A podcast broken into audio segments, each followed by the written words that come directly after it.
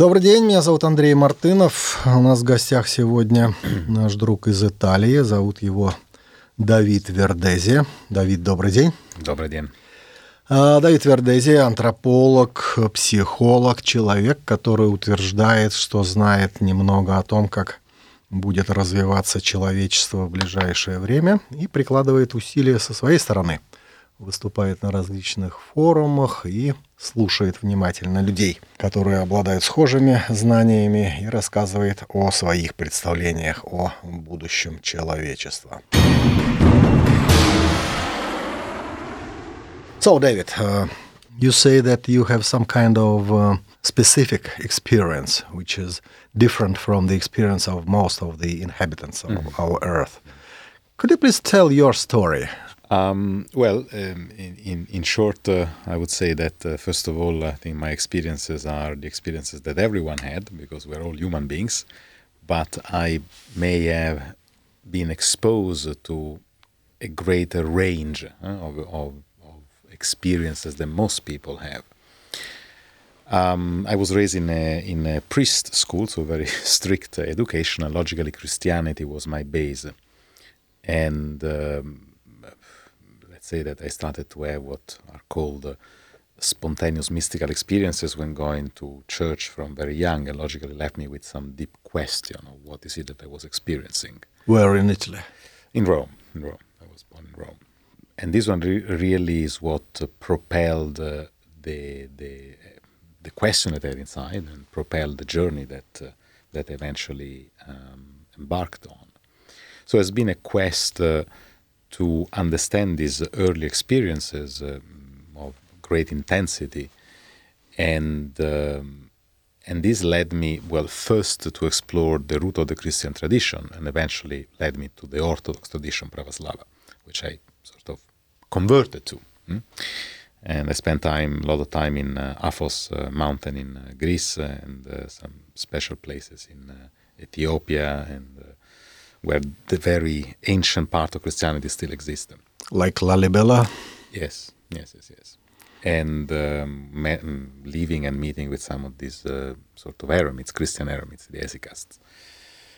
Uh, and then, you know, I continued the journey to to explore every other culture which uh, contain the tradition of light, hmm?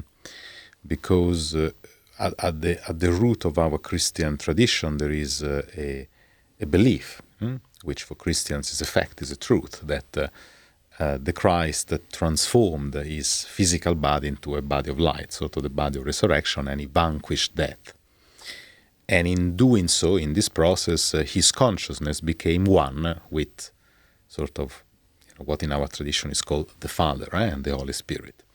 So in this transmutation of the physical matter into light, which is energy, which is, let's say, spirit, there is also a transmutation of the consciousness that goes from a, a an individualized, constricted identity to this uh, expanded, multidimensional, uh, omnipresent uh, um, experience, sort of, you know, that, that, that communion with the divine, which is everywhere and uh, and so the journey really started from from these early experiences and understanding of Christianity, and then I, for my curiosity, I say, is this uh, only truly unique to our culture, or it is something that is uh, embedded in in the human mind, in human nature? You uh, you use the the term our culture, even Italian culture. No, our culture uh, simply means the Greek Latin culture that you know that we share uh, also European. well, also with the Slavic culture, because I mean, when when uh, when Kirill and Methodo arrived and, and you know brought the, the, alphabet and Christianity to Russia, I mean, I would say that uh, although Slavic culture has unique traits and characteristics, uh, but nowadays, nowadays. Um, when we speak of a Christian culture, I would say that I put it together with the rest of Europe in the sense, you know, because we, we, we come from that Greek, Latin, and, and Christian background. So uh, just in this in this context.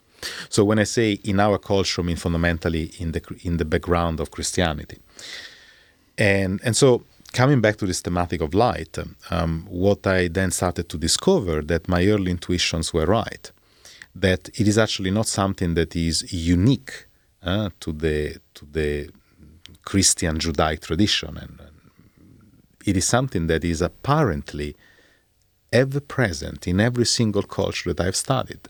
So it seems that the the final end, the final transmutation of the human mind, of the human consciousness in every culture is always uh, a transformation into light, a vision of light, and and and an expansion, a transformation of the consciousness towards something that is far greater than just the physical frame that, that our mind or consciousness is generally contained in.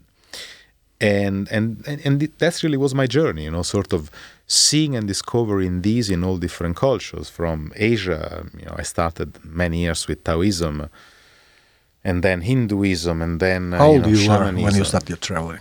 I was extremely young. I was about 14 years old. Uh, 14 years old. Uh, every people ask me uh, how is that possible when I was raised by my grandmother, a very special woman who's still alive, 100 past, well past 100 now and um, she gave me a very strict military education. And by the time that I was 14, she said, "You know, you are a man. Off you go." Uh, she gave me some support uh, for a couple of years, and then I was supposed to be on my own. And so I started my journey in this way. And um, and so this journey then brought me again, you know, from all these different cultures, from Asia, Taoism, and then uh, you know, Hinduism in all its different facets. Uh, and then shamanism, which was a long journey into shamanism from Africa to Central America to eventually Siberia to all Southeast Asia and so forth and so on. And shamanism is interesting because it's really the beginning, is that unfiltered primal experience uh, that we call of spirituality that humanity had. Hmm. Um, and then eventually different tradition. I also went deep into Sufism, into Islam, uh, which have their own other cultures of the idea of light and, and the transformation of consciousness, very refined and profound as well. Into Judaism, what is known as, uh, you know, sort of the, the, the, mystical aspect of Judaism, the Kabbalah, huh? so forth and so on. Eventually, at the end of this whole journey, I passed into all the different form of tantra and magic and alchemy and you name it, all things that sound very exotic uh, and, and kind of out there. And then eventually I, I landed into uh, sort of Buddhism, which I found to be the more um, secular, the more sober of this whole tradition. It's uh, it's not a religion. It's sort of an advanced form of, of psychology of of I call it self knowledge, right? Of understanding of how the, mind functions. And at the end of this 30 years or so journey, I had logically fair big data of comparative analysis, and I could definitely say, well, I can now tell that the the, the allegory or fact that we can change and transform physical matter into a spiritual matter, which is light. Huh? Um, it seems to be a recurrent factor of all cultures of Earth, and sort of the end of the transformation of a human being into a, uh, its fullest potential. And in this process, our consciousness is unlocked and, and merged with this sort of infinity. And then I started to look into the scientific aspect and saying, okay, how, can we somehow understand these in a, in a, in a, in a scientific paradigm? And uh, although I cannot say that we have the full picture yet, we definitely are getting closer. So I spoke on, with some of these thematics, for example, at the forum in St. Petersburg, um, and uh, I definitely look forward to talk and discuss more about this. And we can now say, yes, we are approaching a natural scientific paradigm to understand and explain the possibility and reality of these events uh, using the language of science. So we bring it out of. of what kind of science? Physics? Well, quantum mechanics, physics. Uh, I would say mostly quantum mechanics, uh, uh physics, and uh, nuclear physics. Um, I am not a physicist, uh, so I could not tell you which branch of physics better would explain this, but for sure, quantum physics seems to be where we are looking at. And then several aspects of uh, biophysics. Uh, that's that's really what uh, we have some very very good result with different models. And uh, to put it in very simple words, uh, what what we observe, what we now know and understand, together with neurosciences. So you cannot you cannot extrapolate neuroscience and the different uh, sub branches of neurosciences sciences from this. So what we found, I would say, some of the if I have to say three things that are very important that we now understand is that first of all we are now able to understand and recognize the signature in the brain that when we do PT scan or fMRI or different form of, of, of uh, deep screening of the brain, we now know the signature of the mystical experience. So we now have the instruments to measure Absolutely. and to to yeah. visualize. To visualize. So yes. we know if to see the graphics, the colors of the brain, things like we that. We know which part of the brain should go on and which part of the brain should go off. All right. So when someone is genuinely having a kind of a mystical experience, so a state of expansion of, of the consciousness, uh, we know exactly now how it looks like. So it can be fake, as well as we now exactly know the signatures of true happiness and true joy. So What's the color? It's not about color, it's about uh, which parts of the brain are deactivated and activated. Okay, specifically, there is a very important part called the DMN, the default mode network, uh, which is what gives us our sense of uh, personal self, uh, the sense of personal narrative, the sense of identity. And when the DMN goes off, uh, we experience cosmic consciousness. We now perfectly know, you know, what is it, and we also know how to bring it about in a scientific way. Previously, the mankind uh, before uh, it has uh, gotten access to instruments and to computers, uh, the people were the same. Like 500 years ago, 1,000 yes. years ago in Italy, absolutely, was a Renaissance. Okay, they were genius, the painters, and we don't have the painter's genius right now. Um, well, where, I, I, where did they disappear? These I we have Andy Warhol, and they say this is the arts. Okay. I cannot comment on that. I'm not an expert in the sector, but uh, people are people in that sense. Psychologically, I mean, psychologically.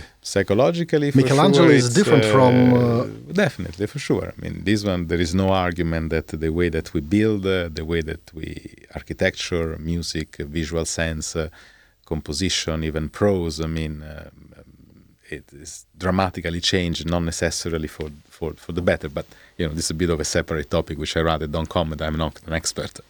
What what I can tell about these brain signatures is that while before when someone say I'm having a spiritual experience, a mystical experience, I'm I'm I'm having an experience of communion with the divine, or or I'm I'm truly genuinely in a state of bliss and happiness, we had to sort of believe it. There was no way to actually know it.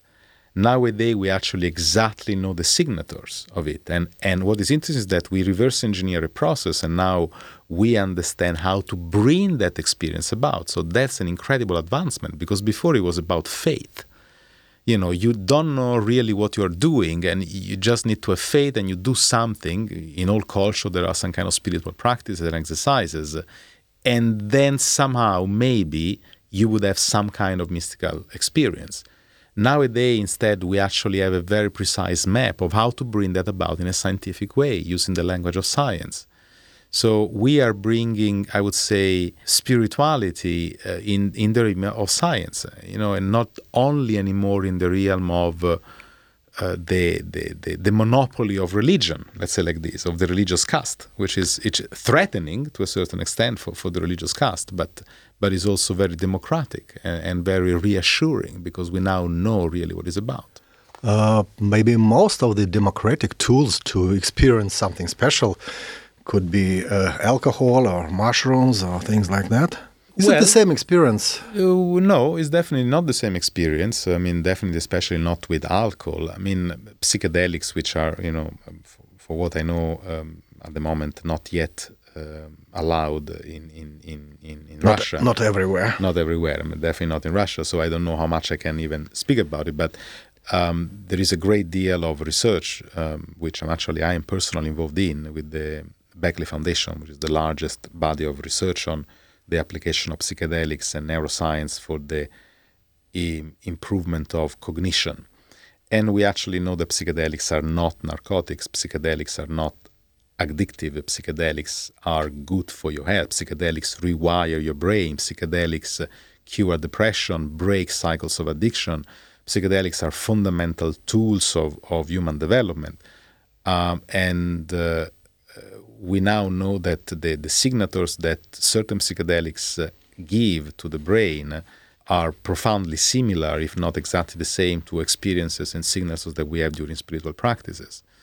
And optimists say that uh, they are not necessary, that you can uh, No.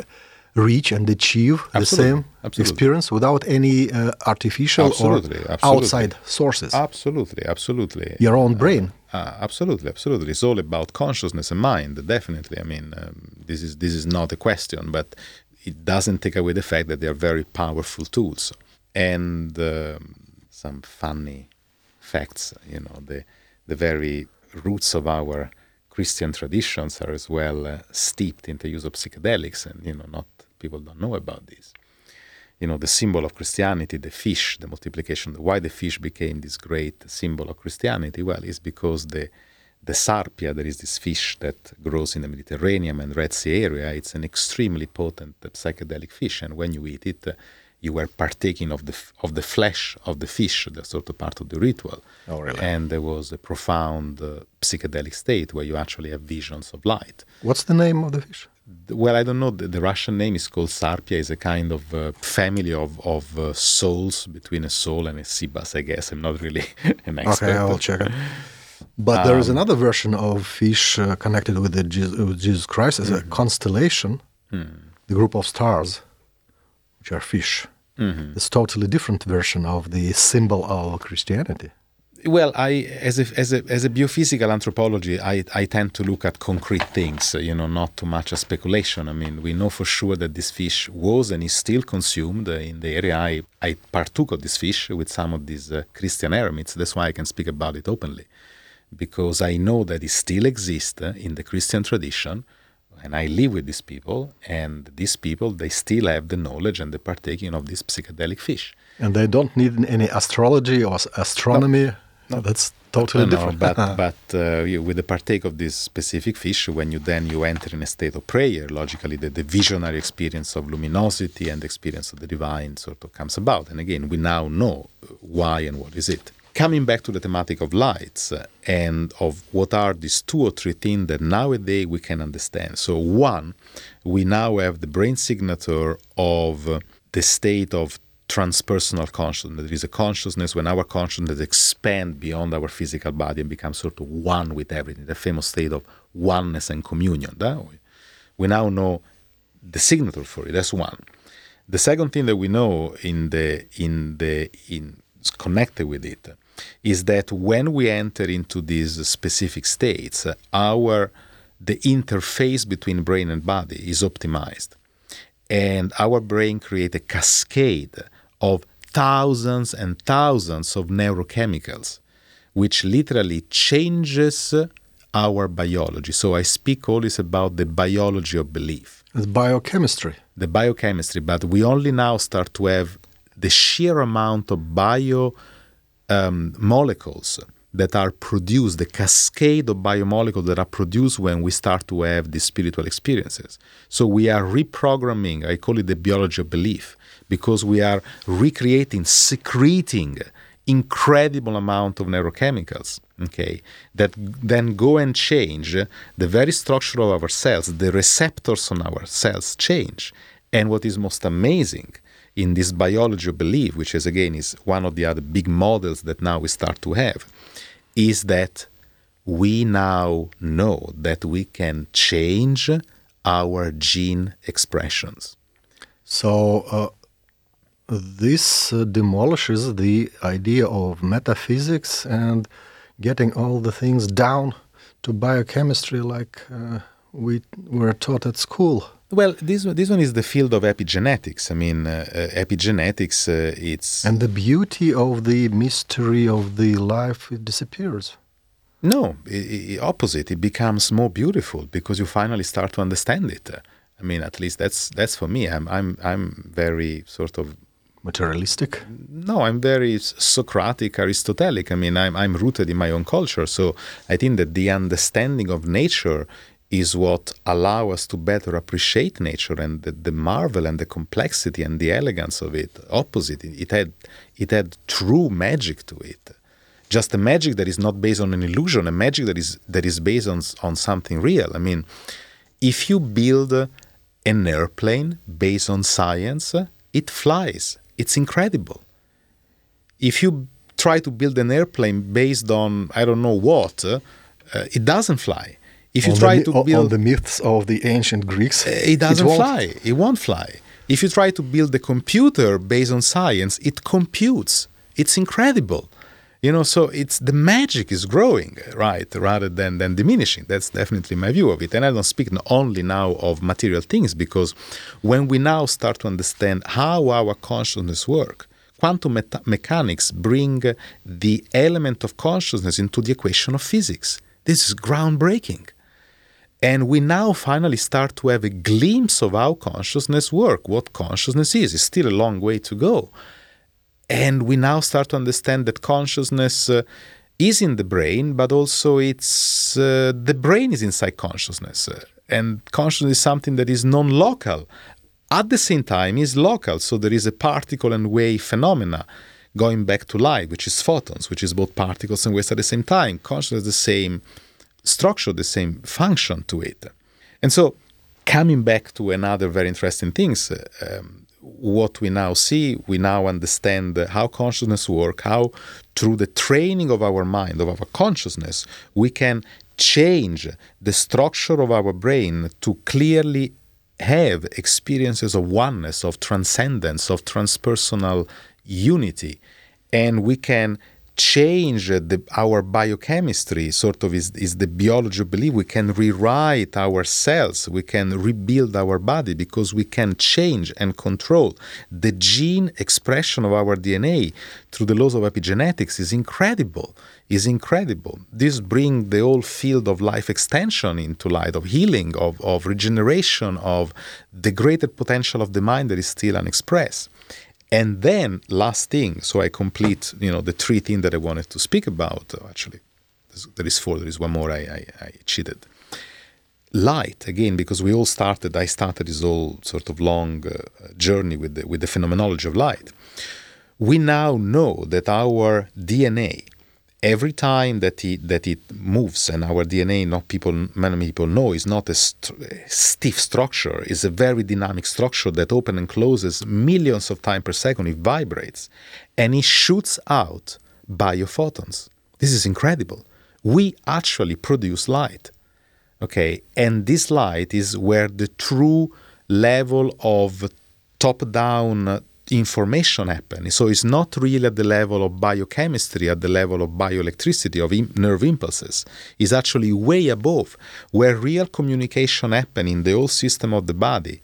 It's through light, exchange of photon information, and this is what connects us with everything else. So, with now the practices, we know that the goal of spiritual practice is to transform matter into light. Well, we now know that we generate light and we find a way by doing these special practices that we can increase the production of biophoton in our body.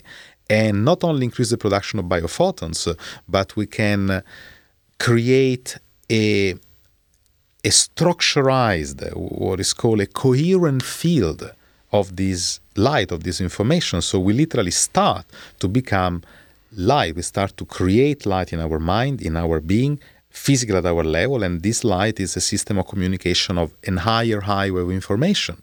This is fantastic. And then the last element that we start to have model for is consciousness. How consciousness is connected with all of these. That's the master key that control all these amazing processes inside.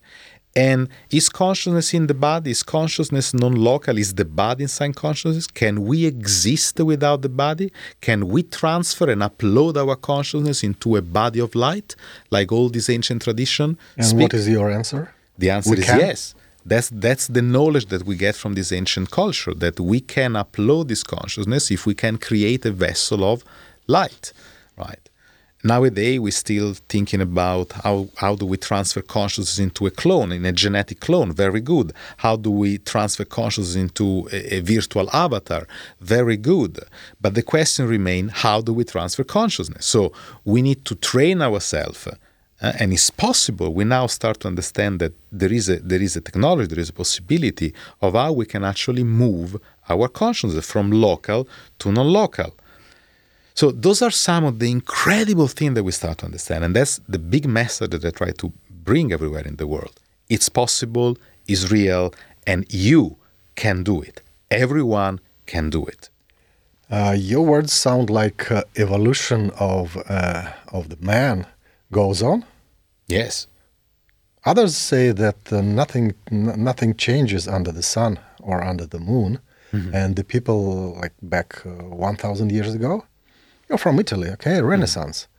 It's uh, 13th, 14th, 15th century. Nothing uh, except for airplanes, computers, uh, money, medicine, medicine, physics, physics. Nothing new uh, appeared. So we're still evolving. Of course, we are still evolving as a biological. Uh, there is even proof of it. I mean, you know, you can speak with any sort of uh, biologists and neuroscientists, we are definitely still evolving because it's uh, human beings are, are designed to be open systems. So we evolve in response to the environment, and as we influence the environment and the environment evolve, we evolve constantly in, in reflection to it. Where uh, where the man will evolve to or into? Um, or well, it dissolved in the universe? I cease like, to exist as we are now in physical bodies? I think it's probably you know a very far fetched answer. I mean, even even possibly to conceive this answer, I think that we just are not equipped now to answer these kind of questions, uh, because what we now conceive, you were speaking about Renaissance, uh, they could not conceive. Uh, quantum mechanics and, and, and, and going to the moon, right? So we now cannot conceive what we will be able to understand and conceive a thousand years later. So from where we stand now and from where my position is, uh, I, I, can't answer for humanity, but the fact that uh, we are definitely evolving and uh, there's going to be a, a more democratic just as there is a more democratic use and understanding of science, right, of medicine, so many things, of technology, there's going to be a more democratic understanding and use of the potential of our mind. Call it the spirit or spirituality. Immortality, okay? The goal and the aim of the, the richest people in the world. So it's sometimes it looks like uh, that th- those people who have billions of dollars or euro or trillions, there is nothing else for them to live but immortality. Mm-hmm. Well, it's the ultimate uh, form of uh, of uh, self idolatry, right? You start to worship yourself, and at the same time, there is a powerful instinct of preservation, which I think is human. Well, life extension, it's uh, immortality. I don't know; it's it's a big word, but life extension, it's uh, one of the thematics that uh, actually Russia, it's it's investing very much in, and I think not only Russia but worldwide, it's a big topic. Everybody wants to be healthier, younger, and live longer in better condition. And there are good hopes that we will be able to achieve these realistically in the next uh, probably 20 years. 20 years. Yeah, easily, easily singularity, as they put there, yes. in the United States. Yeah? Yes, yes, yes. Well, singularity is going to be the point where we're going to have a fusion between sort of the human mind, consciousness, and, and a machine, which, you know, that's the idea of singularity. And it's a form of, of, let's say, digital immortality when you will be able to upload your consciousness into um, either a, an avatar, like a robot, or a software, or something like this. It's very interesting. Uh, it is not fairy tales. This is already in real. your mobile telephone. Yeah, this is really happening. This is already re- it's already happening. This thing. From my perspective, it's interesting. It's one form of, of preservation of our identity, of our consciousness, of our history, a form of, if you want so, of immortality. Um, but there are probably other forms that I see more interesting, like the creation of uh, perfect uh, uh genetic clones. So it's like completely a new body, a new, the, you, just completely you in your prime, let's say like this. You can restructure and Yeah. live in the body that you imagine to yourself. Yeah, yeah, no, and like, put you know, yourself into dolphin, clone, for example, like- in a whale. Yeah, no, no, no, no. But it's, aside that, I mean, it's like you. We really are getting to the point where, through genetic studies, we will be able to clone ourselves. So we're gonna have to have different bodies available. They're gonna be expensive in the beginning, and then you'll be able to, when this body is about to go, you'll be able to jump your conscience into the next body. And this again, this is also absolutely not fairy tales. This is it's happening. You know, it's. Uh, this is going to probably take a bit more than 20 years, but uh, it's still fairly relatively close um, and the knowledge of the transferring of consciousness is something that I have witnessed firsthand. The ability that uh, some of these monks and hermits and, and, and you know have to transfer their consciousness into other bodies, other either physical bodies or, or, or virtual bodies like this sort of spiritual bodies, it's definitely a reality. Uh, why not? While the the sort of all this amazing possibility of transferring consciousness into different vessels beyond this physical body, be it another clone body, be it a virtual body or a spiritual body or computer program or whatever is it, it's it's coming, but not yet here. What we definitely already can do, it's uh, through rewriting uh, the biology of belief. Uh, sort of, you know, we can really look forward in the next, I would say, again, probably 20 years or even less, uh, to arrive at a democratic extension and expansion of the quality of life. Uh, this is definitely a fact. I mean, we know for sure when we start to do the practices, uh, our mitochondria, that are the battery pack inside our cells, they light up. mm. The telomeres, which is you know the, the tail on top of the DNA, stop shortening and start to grow longer, sort of. So we we observe a number of phenomena, regeneration of you know brain, brain structures, and you know so forth and so on. Through the epigenetics, when we do the practice, uh, we can activate uh, or deactivate certain genes. Uh, we release incredible number of neurochemicals that reprogram our cells, the, the receptors in our cells. And so we have observed that through the practice that, uh, that we do, we can literally create the condition for a realistic uh, life extension, an improvement, regeneration, healing, and an extension of youth. Now, as soon as uh, science on the outside will kind of uh, pick up with some of the incredible research that in Russia, actually, Russia is a leader in uh, uh, peptides hmm, research. I believe that really in a very short time um, we will have, uh, you know, people in their 50s or 60s uh, or 70s really looking like and feeling like 30s. So this is definitely possible. This is definitely possible. So the arts, the arts, the re- Renaissance. Uh, you're the Italian. Uh, do you regard this, this, uh, this um, as a phenomena of the region, of the geography? What, what happened over there in Italy or in the Mediterranean uh, six, seven hundred years ago? Well, I mean, I don't think that is about six or seven hundred years ago. I mean, the axial age, which is a, term that we use in history to define roughly a period that uh, spanned five or six hundred BC, mm, was uh, was a pivotal period uh, across all cultures around the globe. It's quite quite interesting, from South America, from sort of Mayan all the way to China and everything in between. Um, and uh, there seems to be peaks of uh, artistic genius and creation. Okay, in every culture, from uh, India and China, of course, uh, our Europe, uh, you know, Russia, blah blah blah, the, the South America, Egypt. I mean, you name it, right? Everywhere. everywhere.